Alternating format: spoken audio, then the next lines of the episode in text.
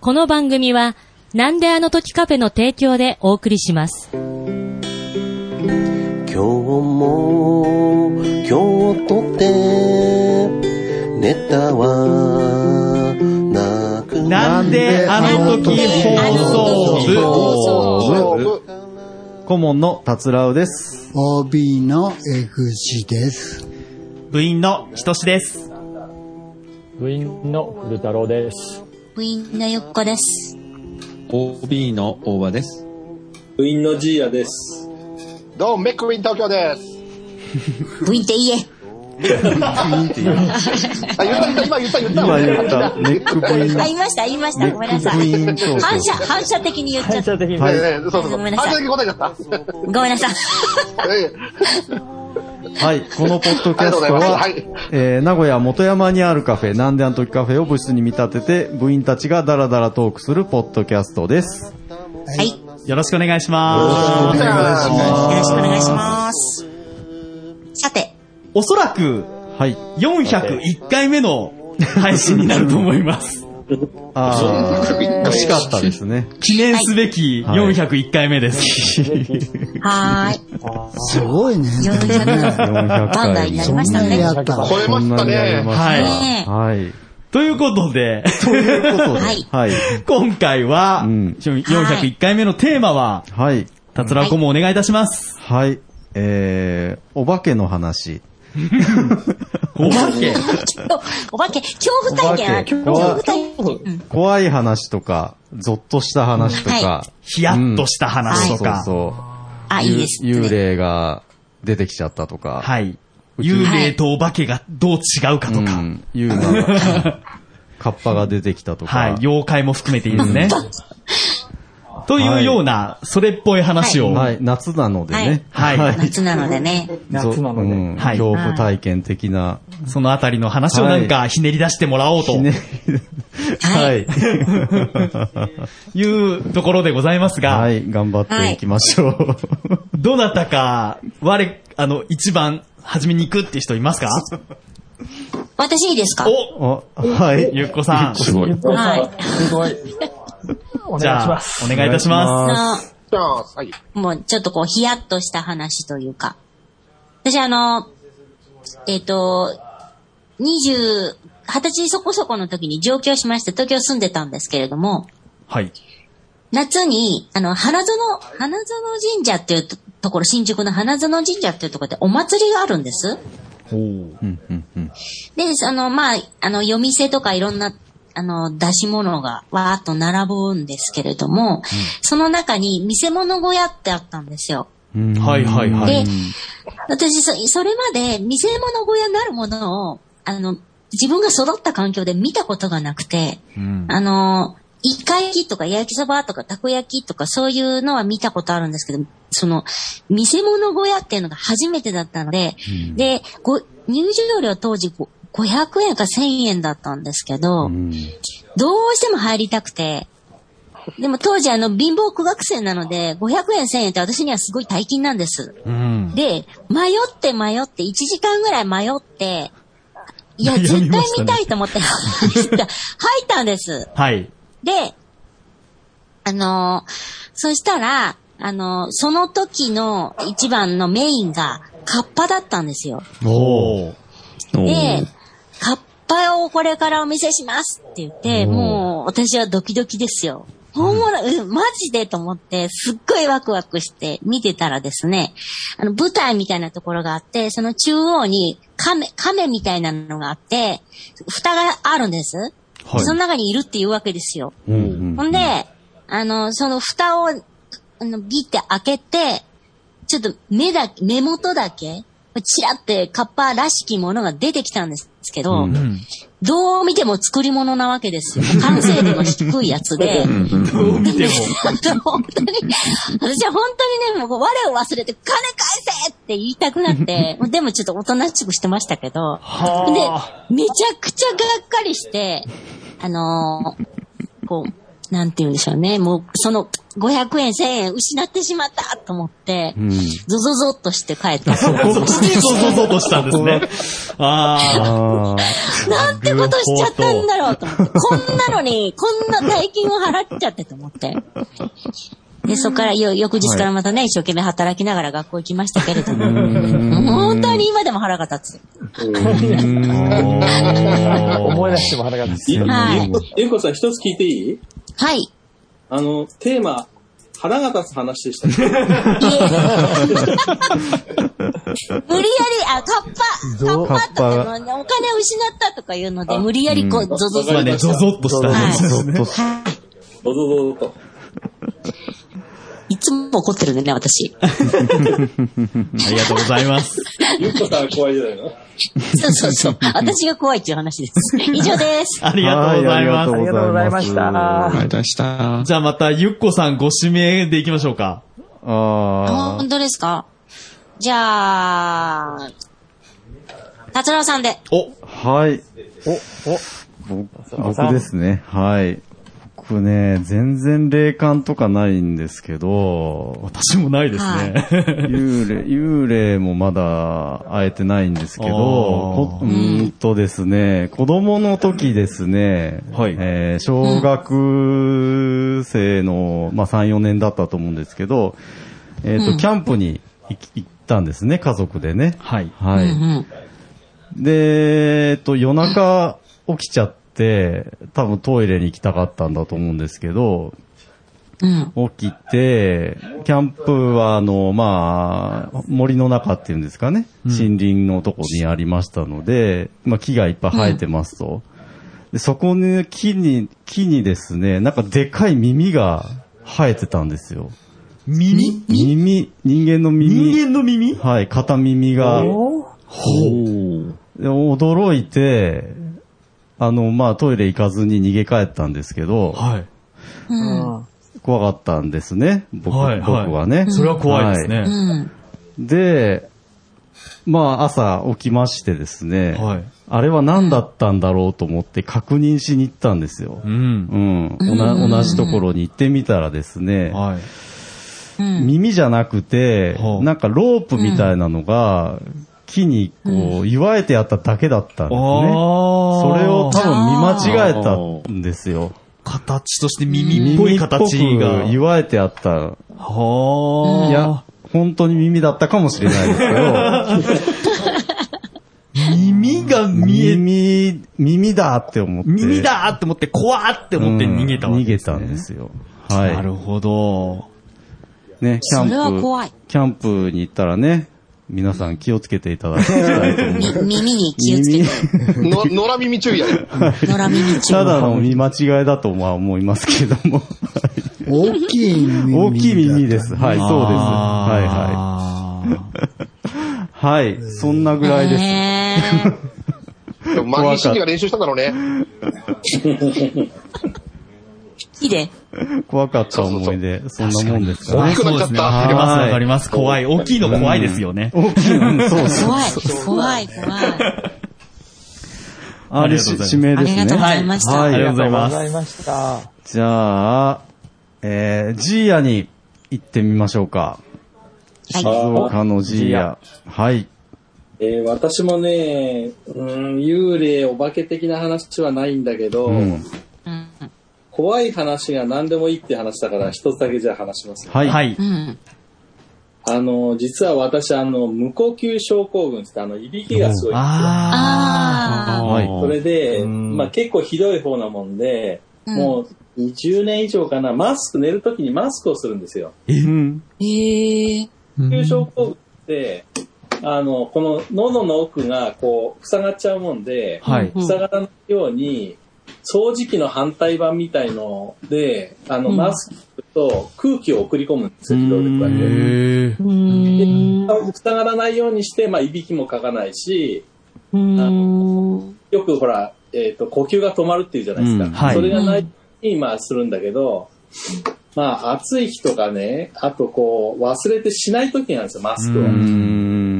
そうすると、いびきがすごいの。はい。で、私のいびきはね、牛 ガエルみたいなね、まあみんなね、その、無呼吸の人は似てるんだけど、はい、はい。牛ガエルが鳴くようないびきをするのね。わかります、わかります。それで、まあ2階に寝てるんだけど、下まで聞こえるぐらい。 相当ですね。それで、まあうちのね、バーヤとはね、一緒に寝てないんですよ。まあそういうのもあってなんだけど。はい、だけど、してないとうるさいんだよね、やっぱり。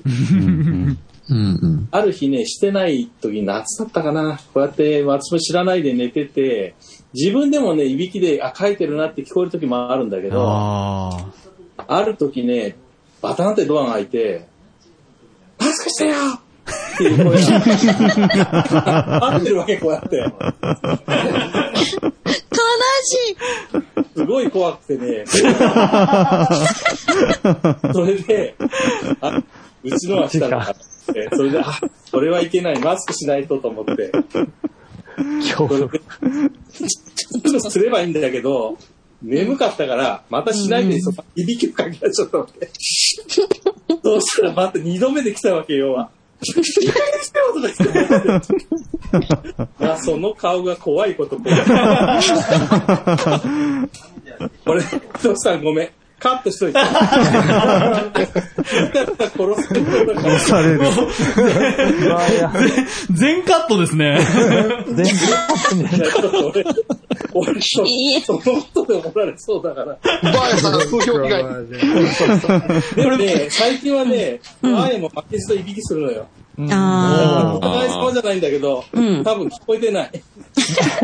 むしろここカットしないといけないじゃないですか。ここカットですね。あれ合唱してるかもしれない。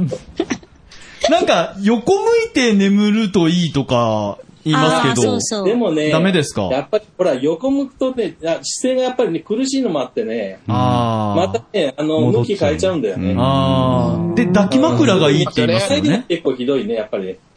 んね、寝返りはすごい。ああ。だからずっと横のままではいられないっていうか。ああ。そうですね。うん。なんか抱き、抱き枕するといいって言ってますので、うん、バー、バー、バーヤの抱き枕を。バーヤの抱き枕。 バーヤの抱き枕。例えばあれかもしれないけどな。ありがとうございます。面白かった。ここをカットした方がいい。カット、カットはしないでください。カットはしない方 が。そう。カットしないでちょっと、聞かれないようにちょっと。聞かれないように。そうそうそう非公開で。そこがちょっと急、俺、そしたらあの夜中にさ、マスクしてなくても怒鳴り込んできそうだな。聞かれた瞬間に。以上です。ちょっと出張した方がいいな。 はい。ありがとうございます。ありがとうございます。ありがとうございました。ありがとうございました。はい。では、ジーヤ。次の、ネクスト。次の方を、ご指名を。次、次は、じゃあ、えー、どうしようかな。古太郎さんって話しましたっけあ、そう、しましたよ。いや、してないです。してないですよ。してないですよ。とぼけた。なんか、霊感とか強そうじゃないですかあれ、わ、私いやいや、古太郎さ古ん。太郎さん。はい。私ね、そう、あの、どれを話そうかなと思って、私、霊感を全くね、強くないと思って、ずっと過ごしていたんですが、ある時に、なんかこう、感じ始めて、でも、それが言えなくて人にな、何なんだろうみたいな。だからね、いくつかありますよ。おお。来た来た来た来 たありますけども、うん、わわわ私はね、まずね、母親がね、すごい霊感が強くて、なんか小さい小さい時からそれが信じられなくて、うん、何を言ってるんだと。うん、母親なんか普通に言うんですよ。あ、こういう感じだよとか、なんとかだよって何があったとかね。でも、子供ながらに自分はそれ経験したことないし、やっぱり、自分はね、子供ながらに僕は科学の、科学が好きな子だって自負してたので、そんな、そんななんかね、10歳ぐらいの時にそんな立証できないものをなんか言ったところで、なんか意味がないみたいな、なんかわけのわかんないことを考えてたんですよ。はい、でもね、ちょっと大きくなってからね、そう、何かが起こったり何かを感じるようになって、で、なんかさっきからど、どのお話をでもこの部活でしていいのか、部活じゃない時にみんなに話した方がいいのか。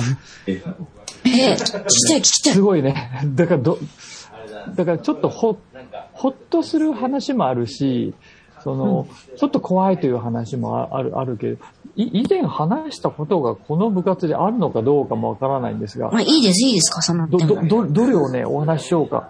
いい、いい話、いい話。じゃあ、怖かったんだけども、怖がっちゃいけないいい話で、一つ、体に覚えているのは、その、昔バイトしてた時にめちゃくちゃこの冬で寒くて寒くて、朝仕事が、まあ交通整理、そのと、その日は交通整理だったんですよね。その夜ほら工事現場に立って、その、ほら、ね、ベスト着たよね、赤い、誘導する。はい、車止まってくださいとか。で、朝、朝ね、終わって、本当始発で帰ったんですよ、自分のアパートに。それでもう疲れ果てて冬で寒くて、でも寒すぎて今度眠れないと思って、ストーブつけたんですね、6畳、6畳のね、あの、アパートでしたけど、ストーブつけて、石油、石油ストーブですよ。ファンヒーターとかなかったので、普通にこうね、火をつけるストーブを。そうしたらもう眠くて眠くて、もうね、そのまま寝てたんですよ。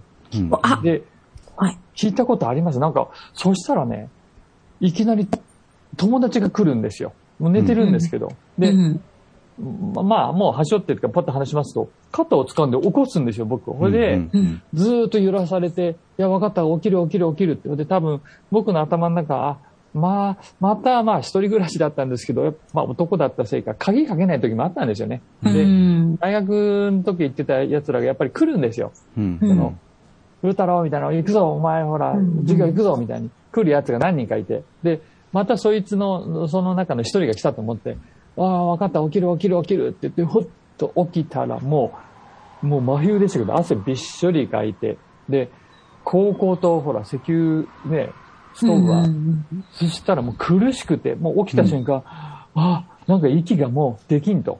で、多分相当い、なんか一酸化炭素、二酸化炭素というか、相当だったんでしょ。なんかもう、起きてるんだけど苦しいっていうのと、なんかもう、ぼーっとするんですよ、頭が。あ、これはって言っても、すぐにこう窓を開けたらもうほら、冷たい外の風がぐわーって流れ込んで。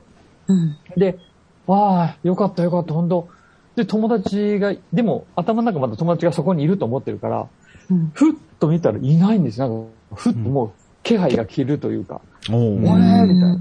もうその瞬間、寒さと暑さと一緒にこ の、なんていうんですか、身の毛がよだぐっていうか、そこまでいたんですよ。なんかこう、人気がいて、で、肩を掴まれたその5つの指、指の感覚まで覚えてるんですよ。こうやって起こされて。で、何だったんだろうって言ったらなんかもう、安心するのと、怖いってだから思っちゃいけないんでしょうけど、もう、もう人がいないのに、人がそこにいたって思いがあるし、もうゾワーっと、もう冬ですよ。夏じゃないんですけど、もう怖くて怖くて、まあ、もうそしたら朝になってましたよね。もう朝というかもう朝、始発で帰ってたので、もう、と言っても7時、8時なのかな、もう、怖くてどうしたかっていうと、俺、親に電話しましたね。その時の、うちの袋に電話して、いや、こういうことがあったって言ったら、ああ、それは、兄ちゃんあれだよって、なんか、それ怖がっちゃいけないやつだよ。それは、多分守ってくれる方の。そうそうそうそう。ね。私のやつだね。そうそう。だから、その時初めて、ああ、何かこう、自分が見えなくても何かもしかしたら、いや守られて。ただ、そう。でも、でも僕は、やっぱり工学部とか理理理理科系が好きだから、なんか、いやでもそ れ、朦朧として脳が勝手に想像したのかなとかね。半分はそう思いながら、いやでも自分はほら覚えてるし、うん、だから、嬉しいんだけど、いまだにゾッと、ゾッとしちゃいけないって言われたんですけど、うん、何だったんだろう、あの、っていうのは、いくつかあるうちの一つで、いまだにこう、冬になってストーブとか見るたんびに思い出しますね、あの日本のね。へはい、すいません、これ、これ、これでした。いやいやいや、マジなやつです、マジ、マジなやつではす、ね、い、ありがとうございます。うん、ありがとうございます。いえいえいえ。でも生きてます。そのおかげねねそのおかげですよね。守られてますね。じゃあ、ネクスト。そう、ネクストね。はい。次はネクストは、あの、み、皆さん僕尊敬してるけど、私の、あの、九州の尊敬する先輩、大場先輩。大場先輩。誰のことかと思っちゃった。お願いします。いや、先輩とか言われたらなんか、恐縮でございますが。俺じゃない、先。や、怖い話。まあ、これ、前、ここの部活でも言ったし、他の番組でも言ったと思うんですけど。いいです。こすってても大丈夫。あありがとうございます。あの、自分も今の古太郎さんの話じゃないけど、うちの、あの、母親がめちゃくちゃ霊感が強くて、もう若い時からもう晩年亡くなる前ぐらいまで、もうビンビンに霊感があって、もうあの、見えないものが見えるとか、人の気配を感じるとか、あの、亡くなった、あの、おじいちゃんたちが、あの、振り返ったら、部屋の中にいるとか、もうそんなしょっちゅうやってる人だったんですよ。うん、で、自分も小さい頃からそれ聞いてたんで、うん、まあ、そういうこともあるんだろうな、みたいな。あの、全然不思議と思わないし、うん、で、自分自身も子供の頃はやっぱ多少、やっぱり血を引いてるので霊感があって、やっぱり、あの、夜中に自分のこう枕元に誰かが立ってる気配がするとかいうの何回もあったし、あと、そうですね、あの、金縛りとかもしょっちゅうあってたし、うそういう経験たくさんあったんですね。今はもうほぼないですけど、うん、そしたら、これはあの、だいぶ後から分かったんですけど、まあ、うん、自分娘が2人いて、から自分の姉に息子が2人いるんですけれども、うん、どちらもあの、上の子同士上の子二人、まあ、たまたま同じネズミ年で一回り違うんですけど、うん、この二人は結構神経質で、うん、あの、似てるんですけど、この子たちもやっぱり子供の子だかなりやっぱり霊感が出てて、あの自分ももっと霊感が強くて、で、その時言わなかったけど、だいぶ成長して大人になってから、いやいやお父さん実は、あの、私子供の頃を、うちの中でいろんな人があの、歩いてるのが見えたんよとか、うちの階段に小人さんが何人も座ってるのを見てたんよとかいうことで、だいぶ後になって言われて。ああうん。まあでも自分もそういう経験多少あったから、ああ、ああ、じゃああんたもばあちゃんの血引いたいね、みたいな。ああ、そんな感じなんだ。その姉の長男も、い や自分も実は昔そういうの見てたって話して。うん、ああ、で、自分の姉はほとんど霊感ないんですよ。だから、私や姉を飛び越えて、子供たちの方に、こう、うちの母の血がまたこう、蘇ったじゃないけれども、かなり強い霊感が出て、いろいろ見えてたみたいな。うんただまあ、子供たちも大きくなったらもうだいぶなくなったみたいですけどね、今はあんまりないんじゃないかな。ただ、うん。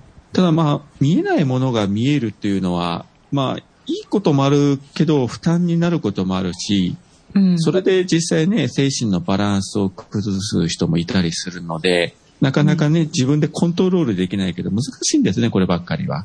そうですよね。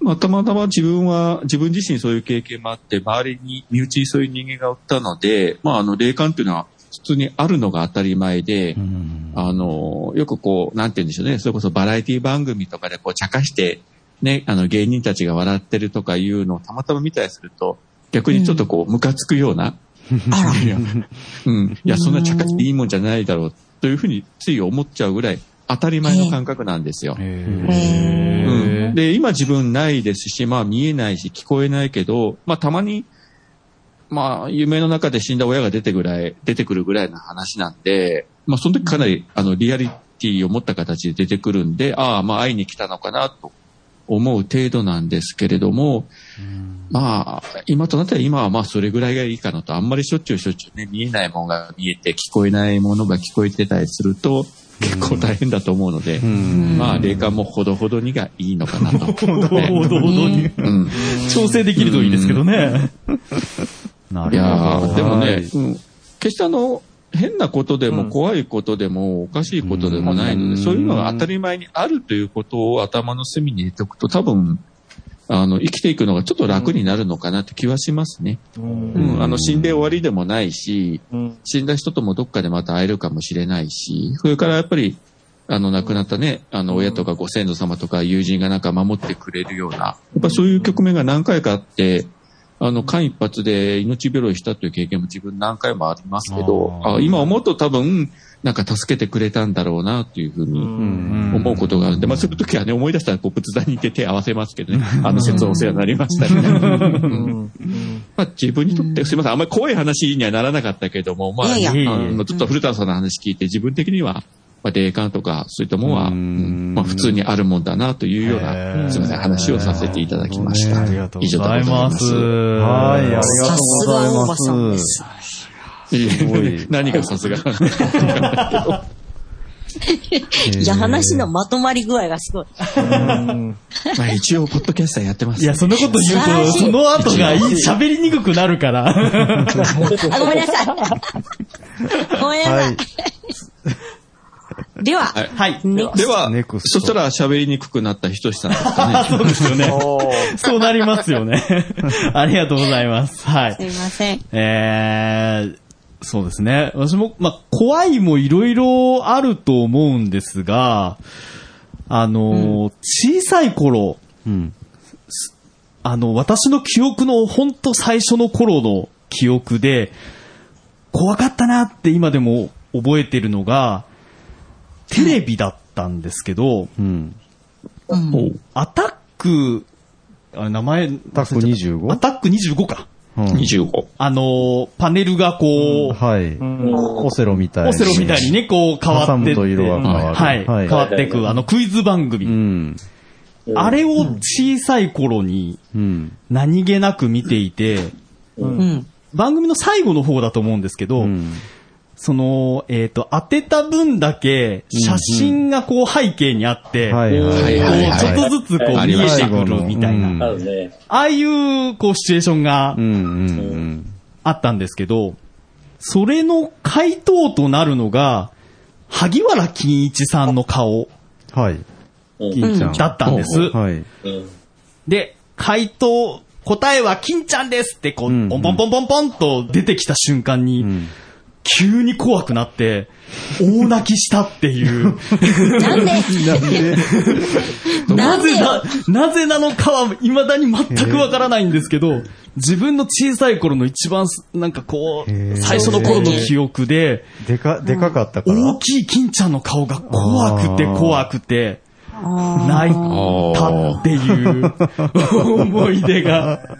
え、謎謎なんです。ですね、その、今、な、何が怖かったのかわからないんですけど、うん、おそらく、大きい顔っていうのが、怖かったんだと思うんですが、もう、まあ、そうなんでしょうね。怖かったというのと、金ちゃんっていうのだけ覚えてるんですよ。しかもアタック25。アタック25ですね。そう。その、怖かった思い出ですね。面白い。面白いって言面白いですね。。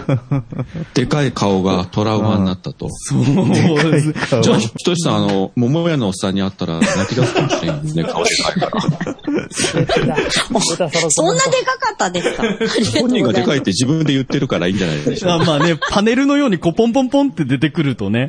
ありがとうございました。えー、なんででしょうね。そんなことね。小さい頃ってそういうことあるんと思うんですけど。まあそんな記憶でございました。はい、ありがとうございます。ありがとうございました。ありがとうございます。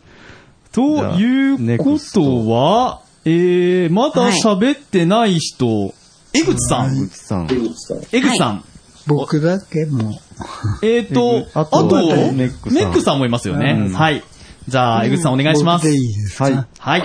えっとね、怖いことっていう話の時にすぐ、あの、頭の中に、うん、浮かぶことある、昔からずっと同じのあるんだけど、ちょっと気持ち悪いんで。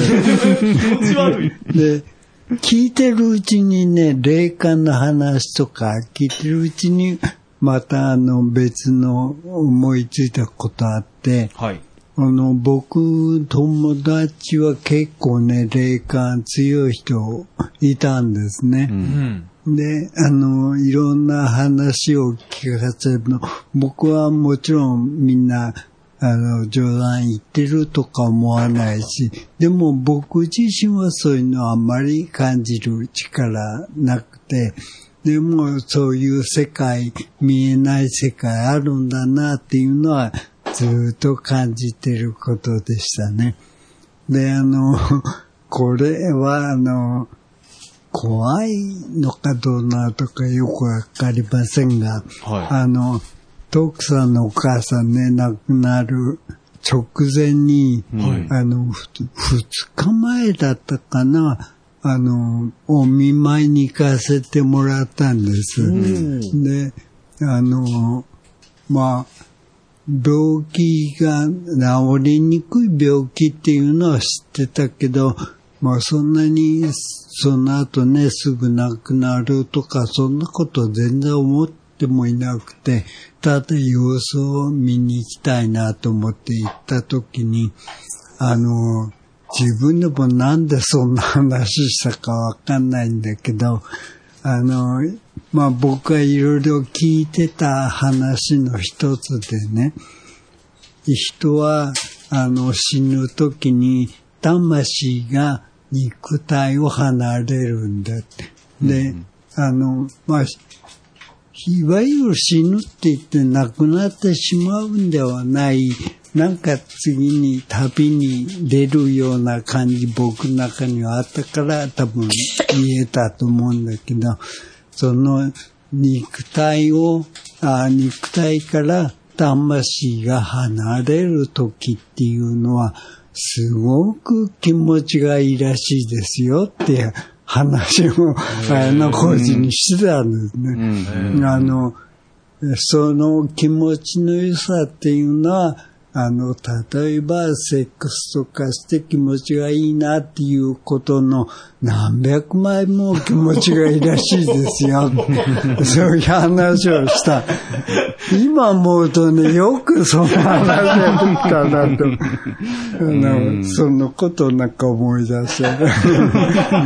あの、あ、あや候補とそんな話してたんですか ね、まあ、上手にね、受け取ってもらえたらいいなと思うけど、もう怖い、怖い話だね。怖いかもしれない。あや候補最後、気持ちよさそうでしたよ、ね。本当 によかった。それよかったね。そうですか。あの、もう、あの、まあちょっと、似てるかもしれないけど、そういう友達大勢いて、僕の父親が、あの、演技を引き取った時に、僕はその場にいられなかったんだけど、それを感じてくれてる人がいて、ね、魂が離れる時に、あの、僕の父、お父さんね、えーああ、楽しかったって言って、行きましたよって伝えてもらった。それはすごく嬉しくて、あよかったな、僕もそういうふうにしていきたいなって思ったことありましたね。うん、ああ、なるほど。まあ、怖いと、ちょっと違う。 いやいやいや、でもね、なんかこう、霊とか感じられる人がそばにいるなら、そういうのこそ教えてほしいですね。そうかもね。あの、すごくげあの勇気づけられるよね、感じがありましたね。はい。ありがとうございます。ありがとうございます。あと誰だったあとはね、最後。メックさん。はい。じゃあメックさんお願いします、どうもどうも、じゃあ行きましょう。 はい。えっと、お願いします。あ、あんま怖い話っていうのないんですけども、うん。何も知らずに、えっ、と、なんだろう、やばい場所。うん。うん。に入っちゃった時の話。どういうやばいかな。はい。興味津々。あの、結構、うん、結構あちこちに、あの、なんだっけ、霊感スポットとかそういうのってあるじゃないですか。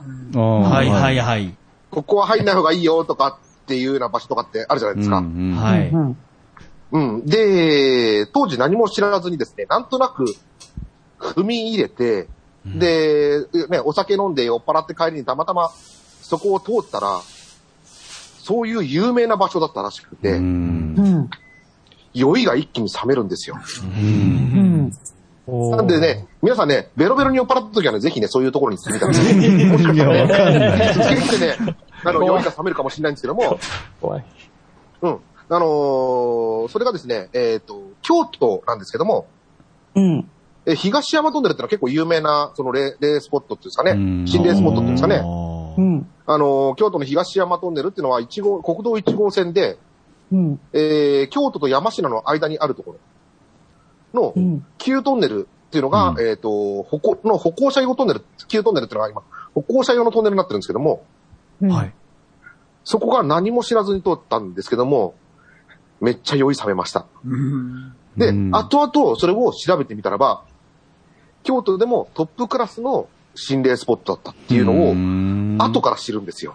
うんそれ、その時何か感じるんですかわかんない。何も感じないんだけど、酔いが。酔いだけ冷める。あ、酔いだけ冷める。背中が、背中が、背中がに、確かに言われたら見れば、背中に冷たいもん走ったかもしれないけども、へえ。酔っててよかったですね、うん、それは。ゾワゾワゾワゾワじゃないんだけど、そのね、背中になんかその、冷たいもんが走ったかどうかまで言ったら、ね、今から言ったら取ってつけたようになっちゃうから、なんとも言えんやけど、だけども、もう酔い冷めて、あれと思って、で、あの、もう怖くなって、あのー、タクシー代を節約しようと思って山科まで歩いて帰ろうとしたんだけど、怖くなってタクシーに乗って帰りましたっていうね、話なんですけども。なんか感じてたんですね。何かいたんだろうね、多分ね。ねへうん。なのでね、ぜひね、あのー、皆さんもね、あの、京都の方に行ったらですね、その東山の方に、ね。おすすめやだやだ。怖い怖い。それ聞いたらもう行けない。行けない。 行けない。っていうところがあるんですけどね、あのー、そこですね、ちなみにその後にですね、えー、そこから約およそ10年経ってからですね、はい、社社員旅行で今の会社で、京都、大阪方面に行ったんですね。うん。うん。そしたらバスの運転手さんがたまたま霊感の強い人だったらしくて、この話から。うん。うんうん、霊感の強い人だったらしくてですね、うん、あのー、そこがやばかったです、酔いが冷めたことあるんですよって言ったんですけども、バスの運転手さん、うん、霊感強い人だったら、そんなの見たことないっすね。そんなのあるんですかねとか言って。いや、本当に霊感のかなと思ったら、いや、ちょっと霊感強すぎて、今、数珠とか持って、霊感抑えてるんですよ。って言って、言ったんですよね。たまたまそこを通るタイミングがあったんで、あそこなんですけど、どうですかって言ったら、黙っちゃってですね。で、その後ですね、あの、その先のお土産屋さんに着いた時に、うん、とどどどうでしたっていう感じで、ちょっともうどう思うようにして聞いてみたらですね、うん、あれはやべえっすって言われました。怖い。。なのでね、ぜひぜひね、あの、京都からなんでぜひなんで皆様ね、国道1号線沿いのね、歩行者用の通路ですね。えー、トンネルの方を楽しんでいただけたらと思いま す。。いや、なんか連れて帰ってきたら嫌じゃないですか。そうそうそううん、やばいと思ったら早めにタクシー乗って逃げてきましょう。逃げ切れますかねわかんないけど、とりあえずまだ生きてるんでね、大丈夫じゃないかなと思いますけど。あちなみに今日。ことがです、はあうん、っていうことがですね、京都だったんですけども、うん、それを遡ることおよそ10年前にですね、うん、あの、東京でもですね、似たようなことやってですね、うん、あれ、なんかここ雰囲気やばくねっていうような地形だったんですよ。まあ、あの、ね、雰囲気的に、地形的にっていうのがあるじゃないですか。ちょうど川が、川がキューっと、まあ、あの、迂回してるような感じで、あの川、川が、川の流れが迂回してる。まあもう、完全にあの、あれですよ、えっ、ー、と、もう都心の川なんで全部コンクリートで固めてあるんだけど、うん、半半分ぐるーっと回るように迂回するような感じで、あのー、外から見ると、お堀に囲まれたちょっと高台があるわけですよ。うんうん、で、そこは厳重に金網で囲ってあるんですよ。ここやべんじゃねえ、反対側に回ってくるよぜ、行ってみたらですね、反対側がですね、えっ、ー、とね、あのー、廃病院で立ち入り禁止なんですよ。うんえー、立ち入り禁止。やべえってみんなでね、慌てて逃げてたんですけどね。その頃は、ね、えー、もう、もうその後に近づくことなかったんですけども、5年、10年経ったらもうそこはですね、何もなくなって、普通のね、あの子供用の公園になって、ね、あの、病院の方もちっちゃな病院がまた別の病院が建ったみたいなんですけども、あの、東京エコダ病院とかなんていう名前だった。聞いたことあるな名前なんですけども、当時は、はい、あの、東京の結核の末期患者だけが集まるような隔離施設だったらしいんですよ。。へうん、だからなんだっけ、えっ、ー、と、時々そこの、えーと、と山の陰に、あの、子供の姿が見えたりとかするとかっていうのを、後でネットで知りました。当時は一切わからなかったんですけどね。なんかやばそうな雰囲気がする。回ってみたら廃病院だった。やべ、逃げろって言ってたレベルだったんだけど、あの、当時は都内でも有数の心霊スポットだったらしいです。うんけどね、今はもう普通にね、明るい感じの日の当たるね、公園になってるんですが、うん、あの、インターネットの記事とか読むとですね、時々、あの、いるはずのない場所に子供が遊んでいたりするのを見かけたことがあるというのが、なんかぽそりと付け足してあったので、これが本当かどうかは知りませんけど、見える方がいたらいろいろ見えるのかもしれないですね。信じるか信じないかはあなた次第。あなた次第です。そうそうそう。まあね、東京都市伝説なのかもしれないですけどね、もうね、ここまでね。そうそう、ただ何も知らずに行っちゃってるんで、その後何も知らなかった家に連れて帰ってきてないのかもしれないですけども、うん、そういうの興味津々で行ったら連れて帰ってくるのかもしれないけども、知らなかったがゆえの、ね、あれかもしれないんでね。あのー、見逃してもらったかもしれないね、ね、もし私がね、あのー、こういうのを連れて帰るような人だった場合ですね、えー、リスナーの皆様に、抽選で何名様にね、プレゼントっていきたいところなんですけ ども、私そういう機能を持って、 そういう機能を持ってないのでね、機能こはね、あの、皆さんもぜひぜひ行ってみてくださいとしかね。いやいやはい、うん。重くなった。重くなった。大丈夫。あの知らないで行った行くのはいいけど、うん、やっぱり、うん、遊び半分興味津々で行ったら、うん、そうだよね、なんか持ってくるっていいよね。磁石に反応するみたいに向こう来ますから、必ずついてきますよ。だから、ね、もう死ねスポット分かってていくとね、絶対やばいですよ。あの、福岡にも、あの、犬鳴きトンネルという有名な、まあ、最近あの、犬鳴き村っていうあの映画にもなったけど。ああ、なりましたよね。うん、超やばい心霊スポットがありますけど。 91とか言われてますもんね、そうね。そうそうそう。そういうところを本当に遊び半分でいくとろくな目に合わないんで。これはやっぱりやめた方がいいですね。本当ね、気づかないで通るぐらいが一番いいんですけど。そうそう、やべえな仕方がないけど。さらっと逃げていくのが一番いいと思います。あの、そこで多分踏み込んでたらまた違う結果になったかもしれないと思うね。。そうそうそううん。だから一番いい位置で逃げたかもしれない。うん。涼しくなった。いやー、鳥肌が、鳥肌が。しっかりそれっぽい話になりましたね。すごいですね。ちゃんと、ちゃんとした、ちゃんとしたっておかしいけど。さすが、さすが。ですね。さすがメックさん。メックさん、すごい。こんなんで大丈夫ですかいや、大丈夫でめす。ちゃめちゃ大丈夫です。古太さんビビっとるわ。結構、結構来ます。そういう話。ありがとうございました。はい皆様に涼しさをお届けしたところでは。はい。あ、じゃちょっと、ちょっと口直しだって一個つけておきましょうか。口直 し。い、いかな、いいかな、それ。はい、どうぞ。気分変えさせて、気分変え。じゃちょっと気分変えてですね。あの、なんだっけ、えっ、と、私、なんだっけ、夏休みとかになるとですね、あの、おばちゃんの別荘みたいなところが、山小屋なんですけども、あの、スキー場のど真ん中にね、あの、山小屋1個買ったんですよ、おばちゃんがね。うん、で、そこに夏は誰も使わないんでってことで、家族でよく遊びに行くんですよ。はい。で、当時はほら、やっぱりあの、子供、小学校の頃、親父と一緒に行ったりとかすると、あの、クワガタとかああいうの大好きじゃないですか。で、クワガタとかカブトムシとかって柳の木の下にいるとあれとかっていう話を聞いたことあるんですよ。それで、あの、行きに、行きしなにですね、あの、あそこの柳の木いいよね、とかなんとかって言ってですね、見つけた柳がですね、うん、あの、うん、ちょっとお墓の近くだったんですよ。うん。だけど、まあまあ、それよりもカブトムシの方が気になるお年頃だったので、うん、あの、うちの親父とですね、あの、夜中にですね、車で約5分ぐらい山下ってきてですね、そのカブトムシのところ、いるんじゃねえかと思ってですね、えー、柳の木のところに近づこうとしたらですね、親父がなんか動いた、なんか動いたって言い始めてですね、私の手を握ってですね、あの、一気に、あの、車に乗せてですね、うん、あの、山小屋に逃げ帰ったんですよ。うん。うん。よくよく見たらですね、柳の一個向こう側にももう一個柳があってですね、それがね、揺れただけというね、あの、やっぱね、あの、怖がるとね、柳のキスがね、怖いということでね、あの、怖いはね、やっぱ気持ちからかなということなので、ね、そうですね。あの、こう、えー、あの、柳の木は怖いということで、どうもありがとうございました。お後がよろしいので。お後がよろしい。帰ってこれたかな、これでみんな。はい。ちょっと帰ってきた。ありがとうございます。はい。はい、ありがとうございます。口直しでした。というわけで。はい。 というわけで、はい。まとめてください、ひとしさん。まとめる何まとめることありますいやいや、ま あ。いや、いろんな話がね、聞けてよかったですね。また来年に向けて、あの、涼しい話を皆さん集めといてください。はい。霊感磨いときます。。はい。じゃあ今日は皆様ありがとうございましたありがとうございました。お疲れ様でした。変なカフェとかやらずに、まっすぐ帰れよ。はーい。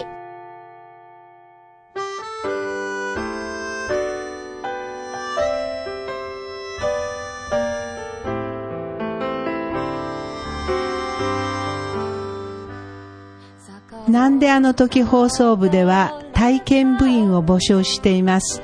ご希望の方は、なんであの時カフェにて体験入部希望とお伝えください。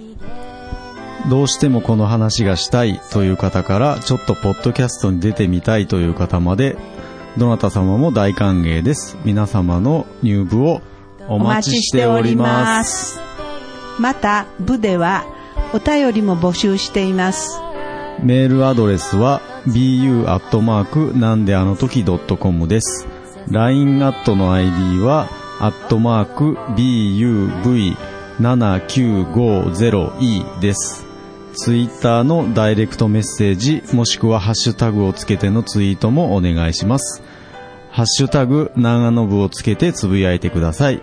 皆さんからのお便りをお待ちしております。エンディングはソラシノさんで、なんであの時放送部テーマソング、聞かせてです。それではまた次回、さようなら。